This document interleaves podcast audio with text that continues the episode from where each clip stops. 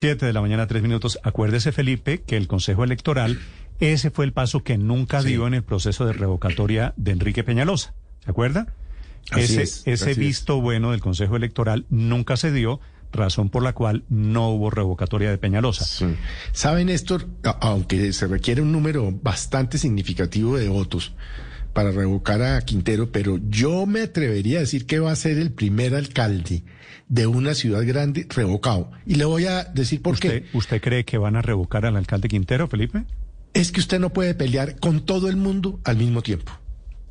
Eso, eso es una norma elemental. Felipe, si usted pero- va a cazar peleas. Pero, pero mire por otro lado la aprobación del alcalde Quintero en las encuestas.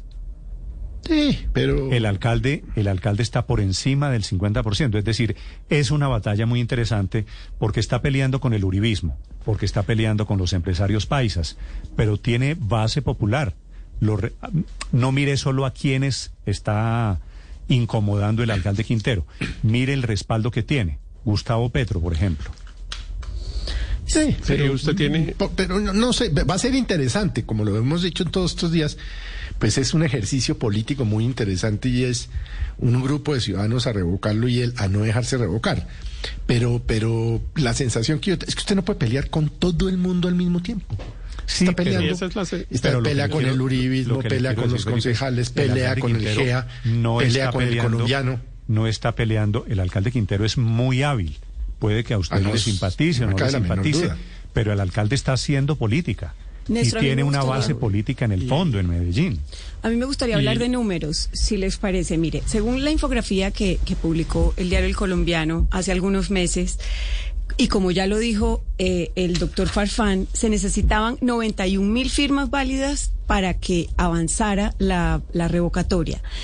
Con esta, ya, ya este paso se dio. Luego viene el tema del Consejo Nacional Electoral. Se necesitarían una votación válida para acreditar el umbral de la revocatoria 314 mil y 157 mil votos para que la revocatoria prospere. Con esta pelea contra el grupo empresarial antioqueño, solamente los empleados de la región, de las tres empresas, son 100 mil.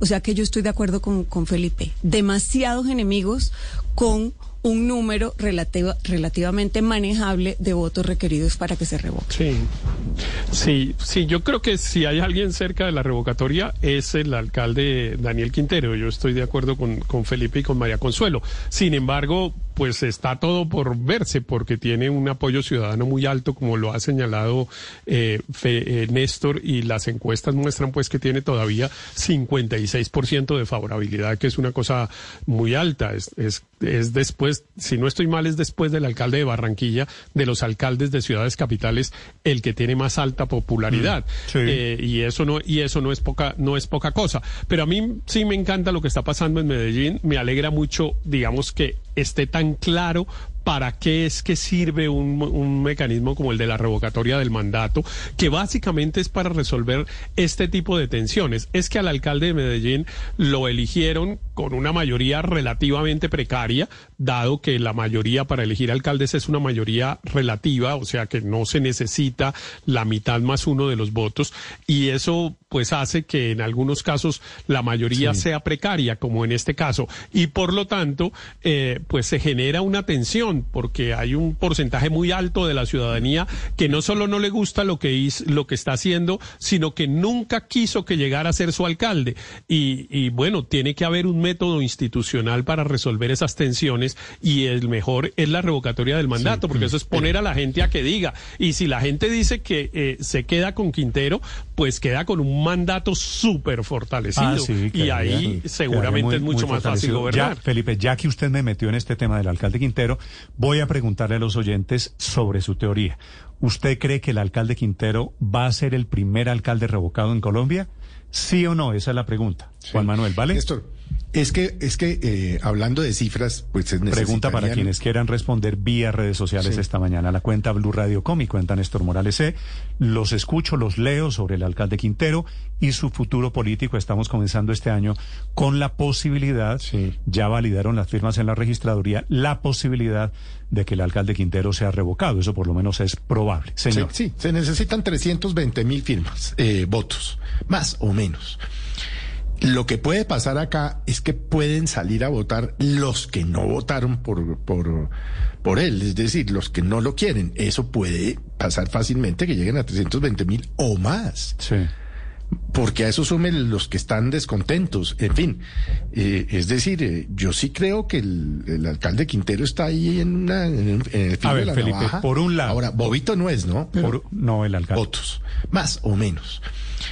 Lo que puede pasar acá es que pueden salir a votar los que no votaron por, por, por él, es decir, los que no lo quieren. Eso puede pasar fácilmente que lleguen a 320 mil o más. Sí. Porque a eso sumen los que están descontentos. En fin, eh, es decir, eh, yo sí creo que el, el alcalde Quintero está ahí en, una, en, en el filo A ver, de la Felipe, navaja. por un lado- Ahora, Bobito no es, ¿no? pero Por- la ciudadanía. Es decir, ¿qué, qué, qué paz interior va a haber en Aurelio. la alcaldía de Medellín? Pero no, yo no- este- estoy- con- yo no con- estoy de acuerdo. Ya voy. Héctor, perdóneme un segundo. Contésteme un sí o un no. ¿Usted cree que el alcalde Quintero va a ser el primer revocado de los alcaldes en Colombia? No la tiene fácil, Néstor. Estuve mirando datos eh, y, resultados y votaron más o menos 700 y pico mil personas Sí. y, él, y necesita participar el 40%. O sea, que con 320 mil personas que participen, números redondos, eh, queda válida la revocatoria. Él puede sacar, el que saque uno más, y eso está muy delgadito. Realmente eso está muy apretado. Él mismo lo reconoce en la entrevista de semana que según sus cuentas, eso está muy apretado. Yo no estaría tan seguro, pero gane, el que gane o el que pierda va a perder por muy poco, lo cual quiere decir que la ciudad seguirá dividida y que la revocatoria no resolverá tener una paz en Medellín No, pero- para poder hacer siquiera una administración medio decorosa. Eso es lo que está pasando. No, pero no estoy de acuerdo con, con la afirmación de Aurelio porque lo que pasa ¿Cuál es de que todas, esa, Héctor? ¿Con cuál no está de pues, acuerdo? eh, con, con la que está implícita en todo lo que dijo, que es que las revocatorias son muy malas porque dividen a la gente y la y el que se hace daño es la ciudad. No, Aquí no, lo que dice es el que pierde, cualquiera sea el resultado, el que pierde es Medellín. O sea que es mejor que no haya revocatoria, porque la revocatoria lo que eso. deja es una, bueno, pero eso es lo que yo entendí al menos y ahorita déjeme Bueno, termino, déjeme mal. termino, déjeme termino de decir lo mal, que entendí, déjeme termino de decir Lo que entendí y usted me explica a ver qué dijo, porque lo que yo le entiendo es, no, mire, las revocatorias son muy malas porque el que pierde es Medellín, Medellín va a quedar igual dividido, no se va a poder gobernar, etcétera. De donde yo concluyo como un oyente común y corriente, pues de los de la calle, eh, es, ah, es mejor que no hubiera habido revocatoria, porque si la que va a perder es Medellín, pues nosotros no queremos que pierda Medellín. Sabe que yo, sabe que yo estoy de acuerdo con usted, Héctor, en que lo mejor para arreglar estos problemas políticos en las ciudades, para eso es la revocatoria, para refrendar un mandato. Si llega a ganar el alcalde Quintero, sería un triunfo político gigante El- sobre el todos sus enemigos.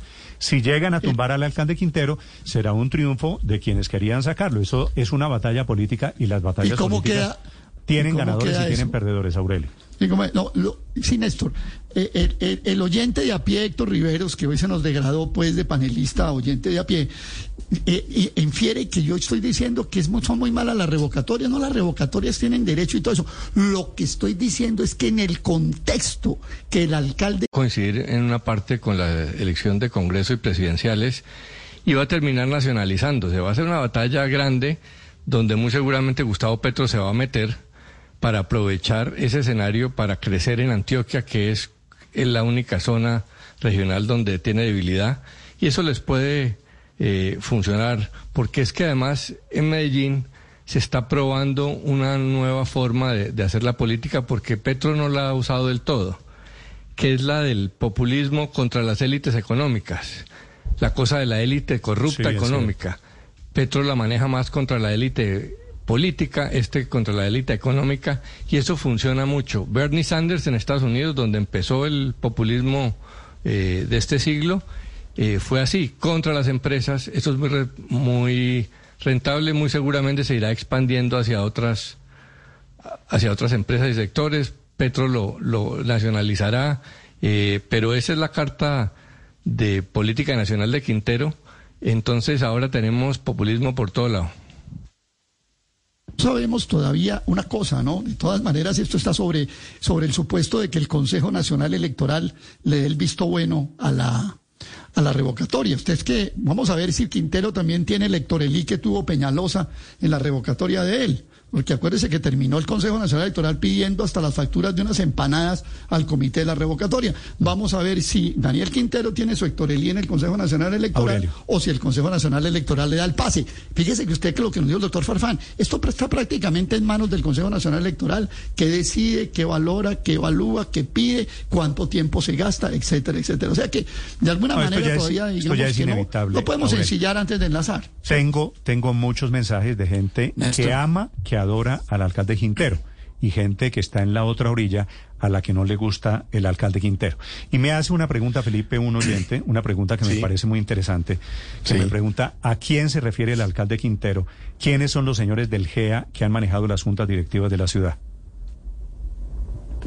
Yo no lo sé. Felipe, por lo menos se me ocurren, bueno, algunos nombres. Jesús Aristizábal, por por ejemplo. ejemplo, que era miembro de juntas directivas del GEA. Que Estuvo se- en y EPM. que estuvo en la junta directiva de EPM. Hay otro señor empresario que ha estado en muchas juntas directivas de EPM, no solo en eh, juntas directivas de Medellín, pero no solo de EPM. En la junta de la Universidad de Antioquia, en la junta de Juan Luis Mejía, ¿se refiere usted? No, Manuel Santiago Mejía. También Manuel Santiago Mejía. Manuel Santiago Mejía. Por ejemplo, Néstor. que son empresarios vinculados con el GEA y es a quienes eh, atribuye, por ejemplo, el alcalde Quintero ese tema de que han sido dueños de las deci- decisiones. Y se Sí, refiere pero a... Néstor, eh, eh, esa, esa, esa esa, jugada esa, Daniel esa unión Quintero, entre Néstor. los empresarios y el sector público es lo que ha hecho de Antioquia y de Medellín lo que soy hoy en día. No se equivoque usted. Si Medellín y Antioquia hubiera estado solo en manos de políticos, no progresa como, como progresa, como ha progresado. Entonces es una pendejada porque si estaba, si estaba funcionando exacto. bien, ¿para qué, lo, para qué lo arreglan? Sí, Felipe, esa es una buena precisión porque no estamos hablando de una ciudad que sea un modelo fallido, ¿no? Que sea un desastre. No, y Antioquia, ¿qué tal. Antioquia? La de infraestructura, por ejemplo, que han logrado. Pero es con la ayuda del sector privado. Sí, pero Felipe, lo que vemos desde con ellos es una es- tontería. es- Lo que vemos, Felipe, usted la- y yo desde Bogotá, que son unos empresarios metidos en temas cívicos, al alcalde Quintero le parece que es una manera de hacer negocios. Pero antes no le Y parecía, va más- porque mucho en más el allá de los temas 2018 cívicos, Néstor. En el Va, 2018 va mucho más allá de los temas cívicos, van los temas de infraestructura pública, de, de- de- el sector público. Hay mucha gente, muchos empresarios, muchos académicos de, de Medellín, de las universidades de Medellín, que han entrado al sector público temporalmente a prestar un servicio. Y esa ha sido una receta, como decía Felipe ahorita, exitosa, de desarrollo económico, de disminución de indicadores de pobreza, desigualdad, etcétera, que ahora Daniel Quintero apuesta a desaparecer para él pasar a la historia revocado o no revocado, como el mártir que se le enfrentó lo- al grupo empresarial antoqueño, a los, a los ricachones de Medellín, seguramente lo va, lo va a usar en algún momento. Y él está jugando a eso. Yo creo que él no- en este momento realmente para el- su futuro no le importa estar revocado o no revocado. Quizás incluso revocado gana más, porque se martiriza, Ah, se presenta es como el, el Salvador, digamos, en un momento crítico de alto desempleo, de crecimiento de los indicadores, digamos, de pobreza y desigualdad, etcétera. Entonces se va a martirizar y va a decir, yo era, yo traté de ser un gran salvador, pero el régimen corrupto de empresarios y políticos me Yo creo que me- Pero además me cambiando, yo insisto, cambiando completamente el discurso, Daniel, porque en, en el 2018 sacaba pecho de ese empresariado antioqueño. Hay trinos en donde dice ingenio paisa, dice Daniel Quintero, ingenio paisa es haber construido a Coltejer 1907, Noel 1917, Fabricato y Coltabaco 1919, etcétera. Y dice ingenio paisa es haber construido empresas públicas de Medellín como una visión conjunta de empresa, gobierno y academia. Hoy una de las empresas más grandes del país. Entonces, al fin, ¿qué? ¿Son mafiosos o es ingenio? Siete Néstor. de la mañana, 21 minutos. Y en esa señora. lista de unos empresarios que usted mencionaba hace un momento, como Manuel Santiago Mejía, como el mismo Jesús Aristizábal, pues. hay otros nombres con los que el alcalde Quintero ha peleado de frente por esa participación del GEA y que han hecho partes de juntas directivas de EPM o de Ruta N. pero- Acuérdese de Carlos Raúl Yepes, acuérdese de Azucena Restrepo, que estaba en Pro Antioquia y que tuvo también esa diferencia con el Mm. Cal- alcalde. Carlos Raúl Yepes, Banco de Colombia. Colombia, sí señor. Y en la lista más reciente incluso Jorge Londoño de la Cuesta, el gerente de EPM, pero también actuales desde Argos Jorge Mario Velázquez. Es que creo que creo que eso al final de cuentas, Felipe, es lo que está en el centro de esta polémica. Si los empresarios deben meterse a estas organizaciones en condición de auxiliares cívicos Claro. o si o si Claro, es llegan que eso- con la sombra de hacer negocios, que es lo que sugiere a mañana tarde y noche el plantea- alcalde Quintero, ¿no? Pero es que yo no veo, yo plantea no Daniel veo a estos empresarios, Consuelo. perdón Héctor, yo no veo a estos empresarios haciendo chancocos en esas juntas directivas. Y vuelvo y le insisto, parte del éxito de Antioquia y de Medellín es esa Sí, yo unión. estoy de acuerdo, entre- Felipe. y esa es la misma unión que desde hace tres gobiernos se está viendo en Barranquilla. Igualito, es ese sector privado. Hay metidos de la mano con la- las administraciones, eh, la, la gobernación y la alcaldía, y mire cómo van esto. Es que, vuelvo y Sí, le digo, Pero, pero, eh, pelear, pelear Pero eso uno que con la gente que le puede ayudar es una bobada. Pero eso que dice Felipe es justamente en lo que va a consistir la campaña de la revocatoria, porque lo que se va a evaluar si ese modelo le gusta o no a la mayoría de los ciudadanos de Medellín. Yo creo que le gustan. Si yo estuviera en Medellín, pues votaría a favor de ese modelo porque creo como Felipe que ha sido exitoso y que le ha traído bienestar a la gente de Medellín. Pero pues eso es lo que le van a preguntar a la gente. No sabemos si realmente la mayoría de la gente en Medellín comparte nuestra nuestra opinión, que es que ese modelo mm, Mm, pues sí, sí, sí, trae sí, bienestar para todos o trae, como dice Quintero, negocios negocios para unos pocos. Eh, so- solo un, un temita, Néstor, que- porque me están escribiendo incluso aquí ya, para decirme, eh, Manuel Santiago Mejía en realidad nunca ha hecho parte de una empresa eh, asociada al grupo empresarial antioqueño, que en realidad no. son tres Sí, empresas. no. Él, Sí, no. él es un empresario antioqueño muy importante, pero pero, de sí, otras no. empresas distintas a las del grupo. Sí, pero eso, pero eso es parcialmente cierto, Héctor. El inventor, el padre del modelo del GEA, ¿usted sabe quién es? No, señor. El papá de Manuel Santiago Mejía. Manuel Santiago Mejía es uno de esos prohombres, de esos grandes empresarios de Antioquia, que claro que técnicamente no hace parte del GEA porque sus empresas son diferentes. Sus empresas al costo, Catronics, las de las motos, están en un sector diferente al del GEA pero tiene unos vasos comunicantes evidentes y ha sido tal vez la cara de esos empresarios metidos en las empresas públicas, en todas, no solo en EPM. ¿Usted se acuerda, Felipe, cuando fuimos a Medellín? ¿Se acuerda la lista de las juntas directivas de las que hacía de las que hacía parte Manuel Santiago Mejía? No, pues todas, y además, eh, y además eh, la Universidad de Antioquia, en fin. Eso. eh, Hospitales, empresas de educación, la Universidad de Antioquia, que es el motivo de su orgullo. Era un empresario metido en temas cívicos de carácter puramente filantrópico, graduado por cuenta de esta batalla, como si fuera un empresario haciendo negocios, aprovechando el papayazo de estar en unas juntas directivas. No, y Santiago Mejía creó Pro Antioquia, ¿no? Claro, claro, por eso digo que, Héctor, la aclaración que usted le hace, sí, pero no. ¿Me explico? Y está perfecta la explicación. Eh, me dicen, sus empresas no forman parte del grupo, pero No, con la explicación pero- que usted él da, sí, no, queda suficientemente satisfecha la relación. Siete de la mañana, 25 minutos. Claro, él es Grupo Corbeta, que no tiene nada que ver con el GEA.